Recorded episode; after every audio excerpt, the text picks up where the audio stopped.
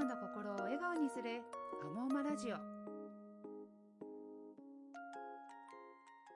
この番組は私高原と家族心理カウンセラー佐々木明子先生がママの心が笑顔になる時間をお届けする番組です。今回は下の子が生まれてからの上の子の接し方というテーマについてお話をお伺いします。佐々木先生よろしくお願いいたします。お願いしますはい。我が家は子供が2人いるんですけど、うん、第2子出産した後にゆっくりと上の子のあの時間を取ることができなくって、うん、今回もこのテーマすごく興味があるんです。はいそうですよね、えー、2人目3人目とかね下のお子さん出産した後の、うん、上の子へのケアについての悩みって、えー、もうカウンセリングでも本当によく伺うテーマの一つなんですよね、えー家族がね増えるってすごい嬉しいとっても喜ばしいことなんですけれども、えー、一方でこうママにとってもお子さん。にとっても大きな変化を求められる、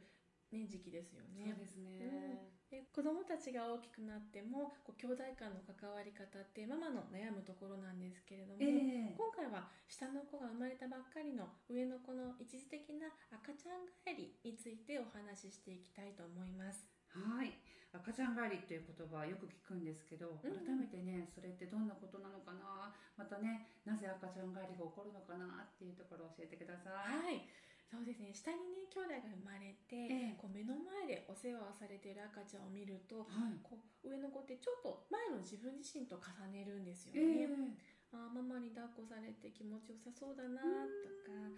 私もね僕も守ってほしいなとか、はい、戻りたいなの時にって思うのってもうすごく自然なことですよね。え。ーと、心理学的には対抗と言ったりしますけれども、はい、大抵子供にとっての赤ちゃん帰りは親との関係が変わったことによるもうあの健康的な反応ですね。えー、そうなんですね。じゃあ赤ちゃん帰りって例えば上の子ってどんな行動をするんですか？そうですね。いろいろあると思うんですけれども、えーあ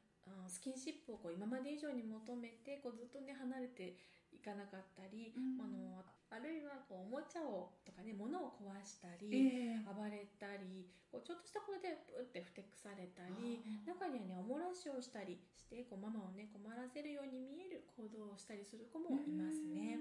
でこれはねもう子供からの、うん、ママもっと見て見てっていうサインなんですよね、えー、おもちゃを壊したらママが飛んできてくれる、うん、ママがこう僕を私を見てくれるんだったらもうそれでも怒られても何でもいいよ。その時だけは赤ちゃんじゃなくってあ私をね見てくれてるんだなってこうねママの注目とかね愛情をもらうために何ができるかなってこうちっちゃいながらにね必死で考えているんですよね。うんなんかすごい心が苦しくなるというかねやっぱりね上の子と下の子の年の差で違いも様々あると思うんですけどママからすると2人目のね、お世話でてんやわんやだから上の子には自分のことは自分でしてほしいってね思ってしまうんですけど、ね、やっぱり見て見てとかっていうサインを、ね、見てしまうとちょっと戸惑いますよね。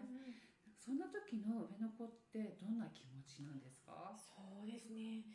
まずママの気持ちからいくと、えー、ママはね頭の中ではこう上の子を優先しなきゃとか、上の子を一番にしてあげましょうってなんとなく分かっているんですけども、ね、どうしても手が離せない時ってもうたくさんあると思うんですよね。えー、ああごめん後から抱っこしてあげるからねとか、やっぱりもういっぱいいっぱいになるとちょっともうあっちっててとかですね上の子にはこうできれば手をかけたくないなっていう時もあるかもしれません。えー、でその時の上のお子さんの気持ちってなった時に、はい。お子さんはですねやっぱりもっとベタベタしたいなとか、ね、私ちゃんと待ったよ頑張ったよとか、もうお兄ちゃんお姉ちゃんって言われても分かんないよね。ねお母さん僕のこと私のこと大切？って確認をしたいんですよね。もうこれはねほとんどが一時的なものなので、うん、時間が経つと落ち着いてくる行動にはなりますが、えー、そのね一時的な時間っていうのがママにとっては葛藤する時期ですよね。そうですね。ねこれまでママは自分だけの存在だって思っていたのにママを半分取られてしまったみたいな、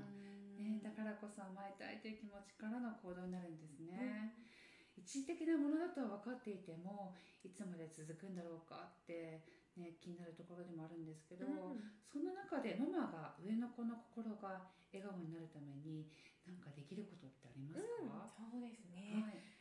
赤ちちゃん帰りの最中ってもうね子供なりにちっちゃい心でいっぱい葛藤してます、うん。でもちろんママもそれを分かってるからこそ悩むんですよね。ね。うん、でもね体が2つあるわけじゃないし、ええ。できることは限られてくるし。はい。でもその限られた中でいいんですよえね、え上のお子さんが好きな言葉とか、うん。喜ぶこと、うん。まあ、それまで上のお子さんと過ごす中でママはもう十分知っておられると思います、え例えばぎゅーって抱きしめてあげるとか、うん。大好きだよってあなたがとっても大切だよって言葉にして伝えてあげる。もうそんなね短いちっちゃなコミュニケーションの積み重ねで大丈夫です。ええ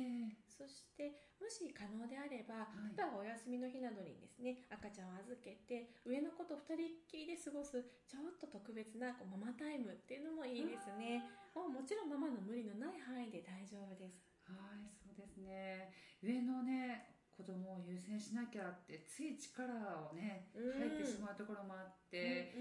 それがね本当できなくてへこんでしまうんですけど小さな積み重ねを意識するだけで変わりそうですそうねですね。はい。見方を変えるとサインを出してくれるってもう分かりやすくもなりそうですね、ぐっと我慢して必死でねお兄ちゃんお姉ちゃんになろうってされたらねやっぱり辛いっていうところもうん。ありますよね。うん、赤ちゃん帰りをこうさせてしまってるんじゃないかとか、こう私の愛情が足りないんじゃないかなって思ってしまうママもいらっしゃいますけれども、まあはい基本的に子供って大きくなることがすごく嬉しいんですよね。えだけど甘えたいなママっていう気持ちがやっぱりあります。えで特別なことをもう思いっきりもう子供が満たされるまでしなきゃいけないと思うとうん。すごくしんどくなりますけれどえも、え。うん、例えば「ありがとう」っていうたった一言でも、はい。あなたをちゃんと見てるよっていうことが伝わるんですえね、え。うん、上の子がこう待ってくれてたんだったら、うん。待っててくれてありがとうねって。でおむつ取ってくれてありがとうねと。でもし余裕があればギューッとしてあげたり、うん。なので早くお兄ちゃんお姉ちゃんになってよってことじゃなくって、ええ。家族の中で僕は役に立ってるんだとか、うん。私は必要なんだっていう感覚を持たせてあげることがいい循環につながっていきます。確かにねいきなり弟だよ妹だよって紹介されても子供なりに嬉しい気持ちはねあるでしょうけど、戸惑ったりとかママ取らないでよって思いながらも少しずつ受け入れていくことも自然な反応なんですね、ね自分は家族の中で必要な存在だっていう気持ち子供が大きくなっても大切にしていきたいであーそうですよす。ね。しもう大人もそうですよね。ね。え人との関係の中で、あ、ここにいるとなんか安心するなっていう居場所ってすごく大事ですよね。そうですね。私もすごく勉強になりました。そうなんです。私実は、うんあの私自身子供が小さい時にちょっと悩んでたことがあるんですよ、お盆とかお正月に実家に帰省とかする時にやっぱ親戚の方も集まってくるんですけどこれまでは上の子だけだったんですよね。可愛いうんうん。可愛いって可愛がられるのが、うんでもその子が生まれた時にその可愛いって言われる対象が下の子に変わっちゃって、うんうんうん。なんかその時にパッて上の子を見た時に寂しそうな顔してて、なんかそこをねうまくケアする言葉が私はかけれなくって、多分寂しかったんだろうなってでもそれがねなんか成長だし子供も増えると当たり前だって思われる方ももしかしたらいるかもしれないんですけどあの時なんて言ったら長男はね寂しからずに済んだのかなって思うと、きっとね多分同じような経験するママもいらっしゃるかもしれないのでぜひアドバイスいただけたらなと思って。はい、そうですね。私もありましたね。あのやっぱり長男が集まる時にね、寂しそうな顔してるってね。えあの寂しいって子供が感じる気持ちの全てが悪いことではないと私は思うんですけれども、はい。やっぱりそれでも悲しそうとか寂しそうな表情を見るとね、こうズキンとくるものありますよね。そうですね。あくまでも私の場合なんですけれども、はい。そういう場所例えばその自分の実家に行く時などは、うん。あの事前に母とか妹に伝えて、えあの協力してもらいました。えあの赤ちゃんを可愛がるのはなるべく長男が寝た後にしてほしいとか、うん。あと長男とたくさん遊んでほしいとうんか、あのお兄ちゃんぷりをねもし見たらあのたくさん褒めてあげてねとかあのそういうのもお願いしてましたね。うん、で私自身もあのみんなが赤ちゃんに注目している間は、もう長男をこうずっと抱っこしてあげたり、膝の上に乗せてねスキンシップしながらああのね、あなたが生まれた時もこんな風にみんな喜んだんだよ ってこう一緒にね眺めてみたり、えあの下の子をね構ってくれる人がたくさんいる時こそもチャンスなので、ママタイムし放題なので ぜひいっぱいねスキンシップしてあげたらいいかなと思います。そうですよね、ママが一人でね上の子をカバーしなきゃいけないっていうわけではないですね、うん、そうなんですよ、うん。カウンセリングでもよくお聞きしますけれどえも、え。ママはね上の子に優しくしてあげたいのにできないってこうご自身をもうずっと責めておられるんですね、うんでも逆を言うと、はい。本当はもっと上の子にこうしてあげたいっていう愛情たっぷりの気持ちをもう十分にお持ちなんですよえね、えだけどどうしてもママはそれを全部一人で上の子の全てを心のケアをしなきゃっていうふうに背負ってしまっているんですえね。え。そうなんですね。確かに上の子と接する時間が長い分